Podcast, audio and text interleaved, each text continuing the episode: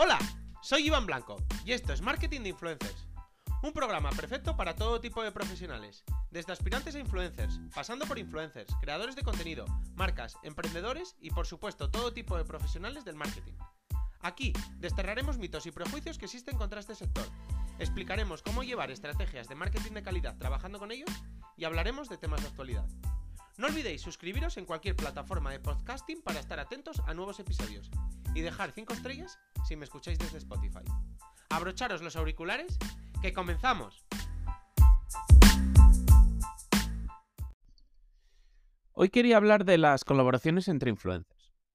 Es muy habitual en Twitch, que es donde básicamente lo hemos visto más, más diariamente y es algo común, ver a creadores de contenido participando juntos en todo tipo de, de contenido, eventos, incluso interaccionando más y, y pareciendo básicamente amigos. Sin embargo, dentro de, de otras redes sociales, ya sea TikTok, ya sea Instagram, sí que siempre ha resultado más, digamos, poco habitual y solo acciones puntuales ver a influencers colaborando entre ellos. Y la mayoría de las veces lo que veíamos era básicamente que eran amigos y bueno, evidentemente al ser amigos, pues bueno, los contenidos, digamos, comunes pues acaban cayendo por su propio peso.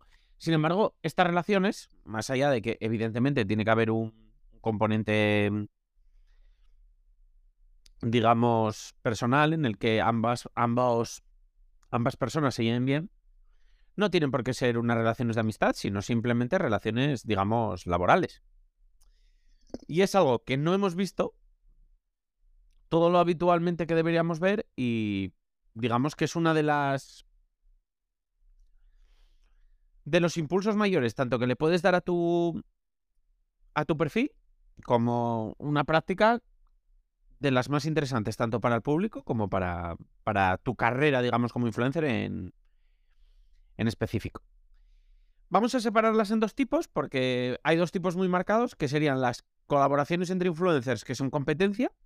Competencia, vamos a usar todo el rato esta palabra entre comillas.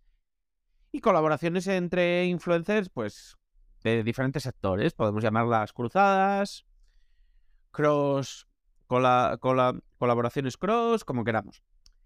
Las primeras, las de con competencia. Vamos a poner un ejemplo. Influencers de fitness pues yo qué sé, entrenando juntos. O de moda, haciendo una acción juntas o vistiéndose la una a la otra. O foodies, yendo a comer juntos. O de recetas, cocinando algo pues diferente o... O conjunto, o, cocinando al estilo de uno primero y luego al estilo del otro, etcétera, etcétera. En, e, en este aspecto creeríamos que al final, pues, que estamos colaborando con, con la competencia. Pero sin embargo, si lo pensáis, al final es que realmente hay pastel, digamos, entre comillas, para todos. Y las posibilidades de este tipo de colaboraciones, digamos que, que, son infinitas. No, no es una competencia, es una. es, es, cooperar, es. No es competir, es competir y. No sé, es que realmente se, se, puede hacer en casi todos los aspectos. Yo que he trabajado en marcas, por ejemplo en moda, eh, es algo que también siempre he querido hacer en este tipo de, de ámbitos y me ha costado muchísimo. Vamos a poner un ejemplo muy sencillo. Una marca de bikinis. Una marca de bikinis sonaría descabellado que realizara otra colaboración con otra marca de bikinis. Sin embargo, a mí siempre me pareció un camino muy interesante y un camino a, a explorar. Porque realmente nadie suele tener un solo bikini, sino varios. Entonces, realmente abrirse paso entre el público de otra marca de bikinis es muy interesante para nosotros porque nos abrimos a otro público y no por ello estamos robándole clientes potenciales a, esa marca, ni, ni, ella nos los está robando a nosotros, sino que, como he repetido antes, hay pastel para todos. Y bueno, pues luego, por supuesto, estarían las colaboraciones cruzadas, que en el caso de una marca son muy sencillas y esas sí que son más habituales. Y en el caso de influencers, que es a lo, de lo que estamos hablando aquí, pues son, por ejemplo, vamos a poner un ejemplo, un, gamer que, bueno, como pasan muchas horas sentados y tal, pues descuidar un poco más su, su físico, su estado de forma pues con, con un influencer de fitness. O, por ejemplo, que también es bastante habitual, un perfil más foodie con uno que haga recetas. Entonces, pues bueno, uno primero la hace, incluso le ayuda a hacerla y luego la prueba. estas parecen no parecen más tener más sentido, digamos, la del foodie con el de recetas, porque digamos que el público objetivo es más o menos similar, la del gamer con el de fitness parece más, digamos, carente de sentido a priori, pero bueno, si te paras un poco a pensarlo, al final tiene mucho sentido, porque muchos de los seguidores del, del, gamer pues querrán también mejorar su físico o estarán en un estado de forma similar, con lo que tarde o temprano pues les va a encajar y puede ser perfectamente un nicho al, al, que tocar que nunca hubieran llegado a ti de forma, digamos, orgánica y gracias a esto, pues puedes adquirir nuevos seguidores.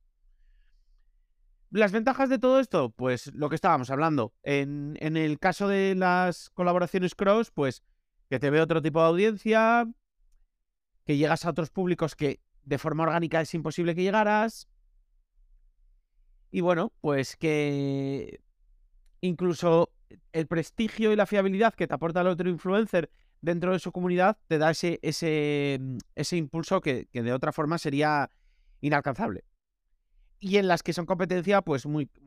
Al final es como, digamos, mm, echar tu caña en un lugar lleno de peces de los que estás buscando. Así que vamos, a nada que... A nada que hagas, hagáis un buen trabajo ambos, vais a ganar seguidores.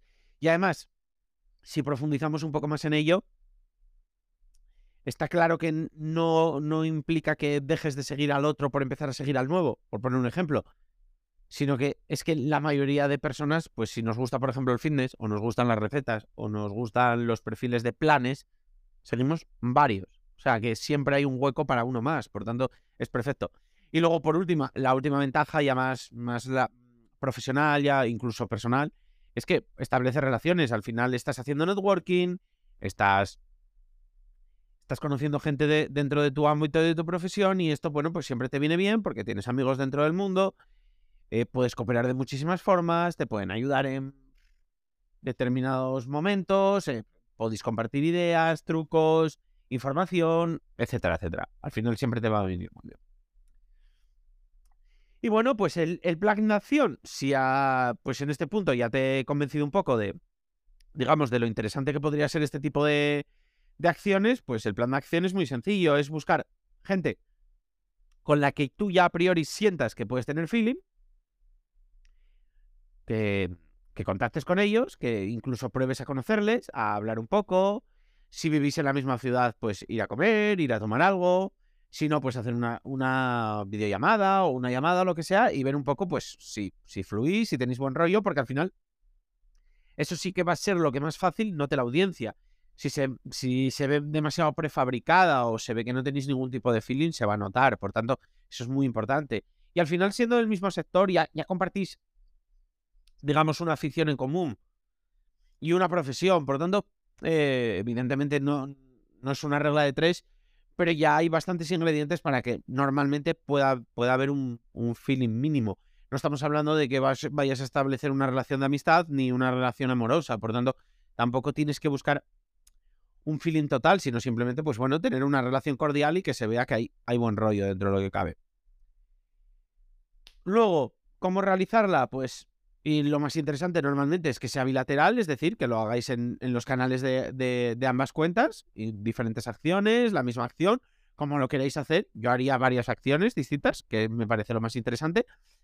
Y nada, y para una vez hecho, pues para un futuro, pues cuidar la relación a largo plazo, estar un poco siempre cercanos el uno al otro y bueno, por poder intentar, pues en un futuro volver a repetirlo.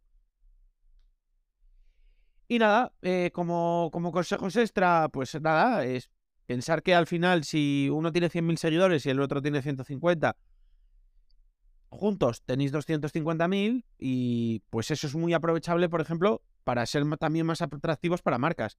Si, por ejemplo, marcas muy grandes todavía tenéis números muy pequeños y no quieren colaborar con vosotros, igual juntos y unidos, pues sí lo ven, sí lo ven interesante.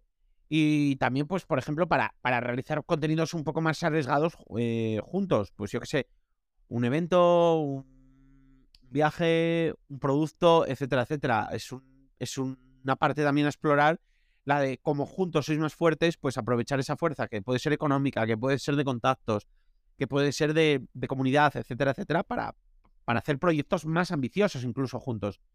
Y bueno, pues eso es un poco las ventajas que veo de colaboraciones entre influencers. Como he dicho, los streamers siempre las han dominado y creo que los influencers no les han sacado todo el juego que se les podría sacar. Y por eso me, apetecía hoy hablar de ellas. Y nada, bueno, me gustaría saber qué opináis. Eh, ya sabéis, me podéis escribir a hola.marketinginfluencers.com y nos vemos en el próximo capítulo. Adiós.